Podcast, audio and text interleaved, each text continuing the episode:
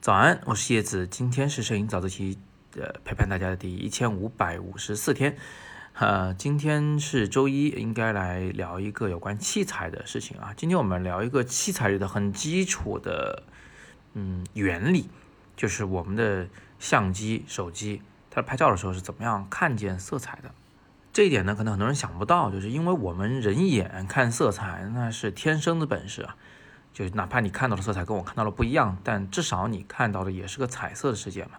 因为人眼里面呢有一种叫做感光锥细胞，或者叫做视锥细胞，它就是能够看到颜色的，这天生的。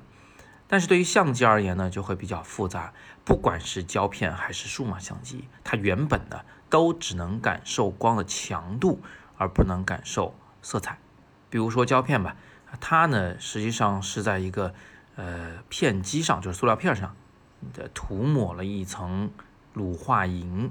这个东西呢，就是给点阳光它就灿烂，是吧？它就可以曝光，它会发生光化反应，最后形成图像。但是你看，它是给多少光发生多少反应，它对光的不同的波长不会起到不同的反应，也就是说它无法识别色彩。光电反应也是一样的，在数码相机中，我们那个感光元件 CMOS，它只能感受到。光的强弱不能感受到光的波长，也就无法看到颜色。那么怎么办呢？从胶片年代开始，大家就想了一个办法来解决它，非常巧妙，就是把这个胶片啊分成好几层，至少需要三个层，然后想一点办法，让这一层里的这个化学物质啊，只对某一种波长的光产生光化反应。这样一来呢，这胶片叠在一起，它里边每一层。能感受一种颜色，能对一种颜色的光起到反应。那如果这三层是红、绿、蓝，哎，那这光的三原色就有了。三层叠在一起，呃，根据每一层的这个成分配比不同，它就能叠加出万紫千红的世界。比如说，呃，如果红和绿同时都有，那么我们就看到了黄色；如果红和蓝同时都有，我们看到了紫色；蓝和绿同时都有，我们看到的是青色，等等。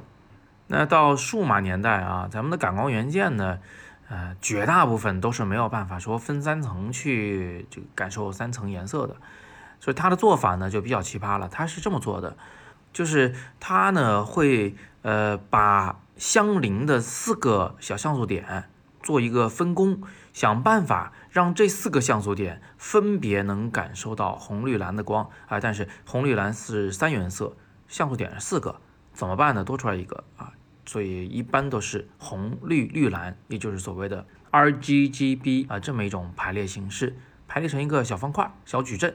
然后呢，我们再把这四个感光元件所看到的红绿绿蓝的光，把它综合运算出来，啊，叠加在一起，算出万紫千红。说到这里，可能有同学发现了，叶老师，你说的是矛盾的吧？你之前说感光元件看不到色彩的呀？啊，是的，它依然是看不到色彩的。但是我们的科学家们想了一个很有趣的方法啊，它就是在这个四个小像素点的前面呢，分别放了四片滤镜，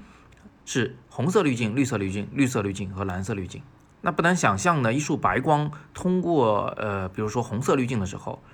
它其实这个白光里的其他的波长就被拦截了，透过去的只有红光。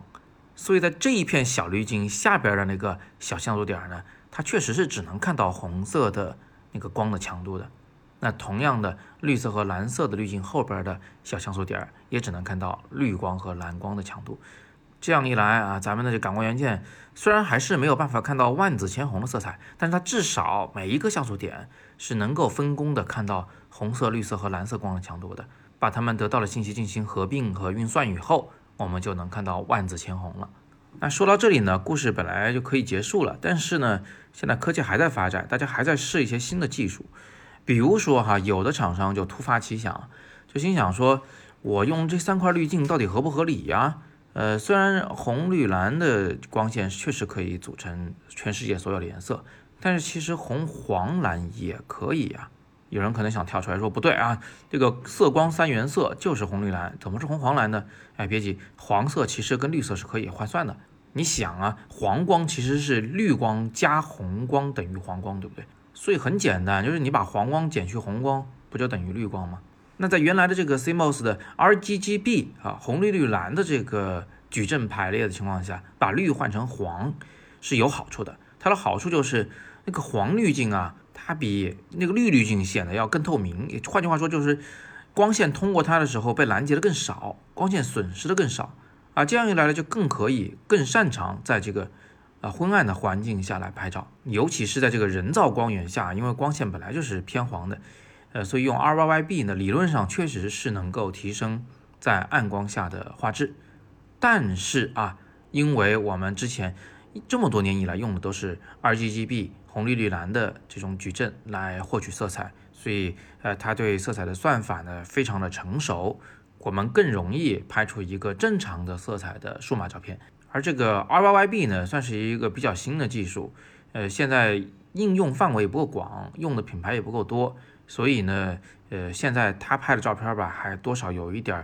这个颜色怪怪的啊，这可能是他的一个诟病。至于以后它会不会成为主流啊，这个很难讲，我们拭目以待。最后给一个小贴士啊，我常常在早自习里面跟大家提到过，我有一台特殊的相机，叫做徕卡 M Monochrome。